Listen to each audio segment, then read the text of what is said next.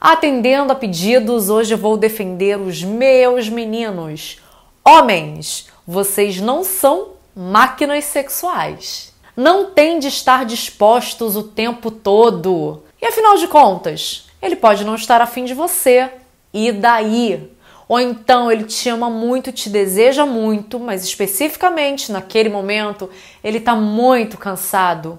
E daí também? Eles também não são obrigados a nada. Não existe mito maior na humanidade do que todos acharem que os homens são verdadeiras máquinas sexuais que estão ali, ó, prontos, ó, eretos, o tempo todo. E muito pior do que ser um mito é essa responsabilidade, essa incumbência cultural jogada em cima dos homens, que acaba por se tornar um fardo, o que os leva a diversos tipos de problemas sexuais. Sim, eles também reclamam que nem sempre estão afim. Ai, gente, super normal. A mulher também não tem os seus dias de cansaço, de TPM, de indisposição. Com os homens acontece a mesma coisa. E isso está longe de significar que eles estão broxando, estão frouxos ou sei lá, qualquer outra minhoquinha em suas cabeças, ou então que eles simplesmente perderam tesão. E na boa, eu acho muito digno que nós mulheres derrubemos esse mito de que o homem é o protagonista sexual de nossas vidas. Não! A responsabilidade do prazer na cama é meio a meio dos dois. E esse modelo propagado desde sei lá quando é causador de muita ansiedade e angústia para o homem, que acaba se sentindo o tempo todo julgado, pressionado. E aí, claro, na hora do vamos ver, bate o nervosismo, a atenção e o negócio não sobe. E às vezes até sobe, mas aí ele não consegue ir até o final, não consegue chegar na ejaculação, entendeu? Aí fica muito preocupado com o que os outros vão pensar, com o próprio desempenho, a própria pressão que ele faz a si mesmo, e aí o sexo não rola legal. Outra coisa que influencia diretamente os homens nessa questão é a pressão dos benditos ou capetícios, amigos Sim, porque amigo que amigo não fica ali perturbando, né? E aí, vai comer? Vai pegar? Vai transar? Foi bom? E o desempenho? Botou quantas? Fez quantas?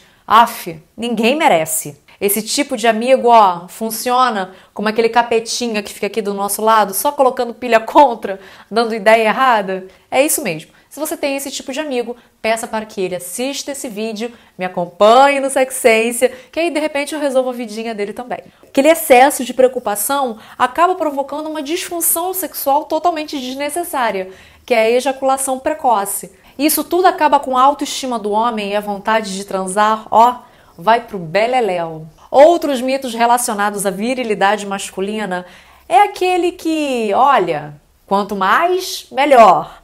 Ou então, tamanho é documento. E ainda, olha, vai ficar se masturbando? Olha, isso faz mal, hein? Dá calo nas mãos, vai deformar o seu pênis. Af, de novo! Se você costuma ouvir esse tipo de baboseira de alguém, por favor, tampe os ouvidos, concentre-se, siga o sexência, reveja as minhas palavras, que você vai perceber que, ó, Nada disso tem, tem a ver ou faz qualquer tipo de sentido. Para começar, sexo não é uma corrida de obstáculos onde você tá atrás de uma medalha. Sendo assim, a quantidade de mulheres que você pega ou a quantidade de vezes que você transa com uma única mulher, hum, não tá com nada, não demonstra nada, simplesmente porque a quantidade não tem nada a ver com a qualidade do sexo que você vai ter com a sua gata. Às vezes você fica duas semanas sem transar, né? Só se acariciando, se provocando, se paquerando, se seduzindo. E aí no final dessas duas semanas, quando vocês transam, o sexo é incrível, maravilhoso. E tem vezes, né, que principalmente quando a pessoa é casada, que fica assim, nossa, tô casando, então vou ter sexo todo dia. Aí é aquele sexo morninho todo dia, igualzinho todo dia, na mesma cama todo dia, vai chegar uma hora que os dois vão perder completamente o interesse. Entendeu? Então, quantidade não significa qualidade. Show de bola. Outro detalhezinho muito importante que vem com essa questão de quantidade de vezes são os malabarismos corporais que vocês homens tentam fazer para nos impressionar. É claro que um Kama Sutra de vez em quando vai bem, mas um Kama Sutra é legal com uma pessoa que você já tem intimidade, um relacionamento de longo prazo. Agora querer fazer todo o Kama Sutra numa só noite, ai, é mega cansativo e não vai significar prazer nem para você nem para ela. Ah, agora o mito do tamanho do pênis. Esqueça isso. Tire da sua cabecinha o tamanho do pênis. Nada tem a ver com prazer feminino. Calma, eu vou te explicar o porquê. Para começar, é óbvio que você vai ouvir algumas mulheres assim: "Ah, porque eu gosto de grande e grosso". E outras, você vai ouvir assim: "Poxa, peraí, grande e grosso não, não gosto, me machuca, gosto do tamanho mediano". Pois bem, qual é o tamanho mediano da nossa população brasileira masculina?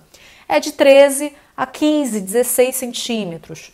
Bacaninha. Se você tiver menos um pouquinho, também não tem o problema, porque o segredo da penetração não está é, em ocupar todo o canal vaginal. Muito pelo contrário, a vagina é uma musculatura elástica que vai se adaptar a qualquer tamanho de pênis.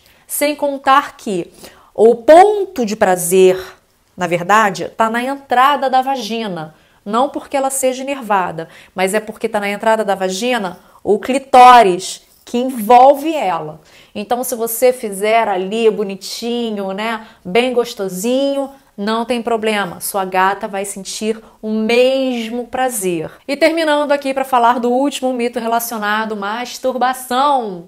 É uma coisa linda, tanto para vocês homens quanto para nós mulheres. É super saudável, é super recomendado fisiologicamente para que você é, conheça sua zona erógena, para que você sinta o seu ponto de prazer, para que você trabalhe a questão da ejaculação precoce. Não adianta, o melhor exercício é a masturbação.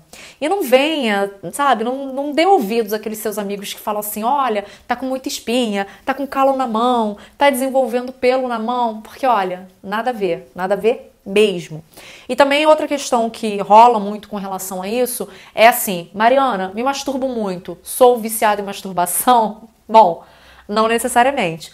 Tudo vai depender da sua idade, do momento da sua vida, do seu contexto sexual ali com as suas parceiras ou seus parceiros. Bacaninha, se você tiver esse tipo de dúvida, me manda um e-mail que aí eu converso com você para saber individualmente sobre as suas características, né? Porque eu sempre falo aqui, os vídeos a gente fala tudo de forma generalista. Só que o problema é muito individual, cada um com o seu, né? E a gente tem que analisar sempre dentro do histórico de vida da pessoa. E agora, recadinho pra mulherada. Ai, amigas, amadas, vamos deixar acontecer naturalmente sem pressionar a rapaziada, sem ficar naquela noia de que ai, ele não sente mais tesão por mim porque hoje ele não quis, e blá blá blá blá blá blá, mimimi, mimimi. Deixa a coisa acontecer naturalmente, né? Quem é casado compreende muito melhor isso. Às vezes o maridão chega em casa estressado, nervoso, nananana, e às vezes você tá lá toda toda, preparou uma lingerie, uma surpresa e o cara não tá afim. Calma, relaxa. Com certeza não é nada pessoal contra você. E sim um momento do dia dele que ele não tá bacana, não tá com vontade. Aí nesse caso, vai lá, guarda a lingerie, faz uma massagenzinha, faz um carinhozinho, um cafoné, que eu garanto que no dia seguinte ele vai voltar com força total para te fazer feliz e te dar muito prazer.